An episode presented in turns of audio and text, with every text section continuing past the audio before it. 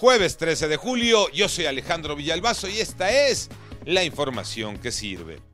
Investigaciones por la muerte de la niña Aitana.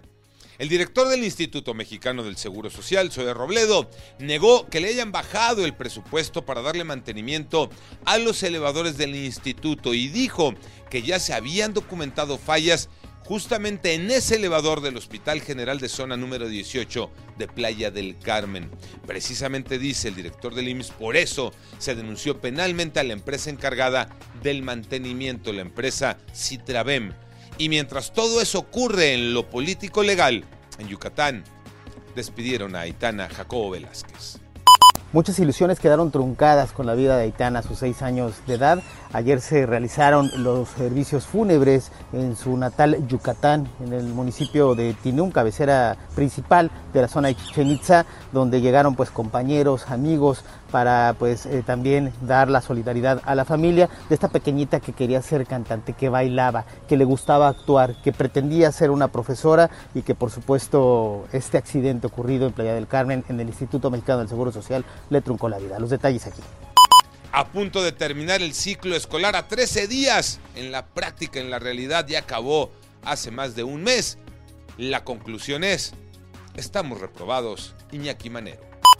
Gracias Alex. De acuerdo con Educación con Rumbo, en este ciclo escolar no se logró la meta de que los estudiantes que habían desertado del sistema educativo regresaran luego de la pandemia. Y las cifras no mienten, porque de acuerdo con sus especialistas, 1.285.670 alumnos no regresaron a la escuela. Esto es gravísimo para el futuro de este país. Moni Barrera. Nada que festejar. La organización civil Educación con Rumbo reveló que por el confinamiento de la pandemia de COVID y las clases en línea se estima que en tres años desertó 1.400.000 alumnos de preescolar, primaria y secundaria, de los cuales solamente regresaron a las aulas 120.000 en promedio, pero falta recuperar más de 1.200.000 alumnos de educación básica. México sorpresivamente se mete y jugando bien a la final de la Copa Oro Tocayo Cervantes.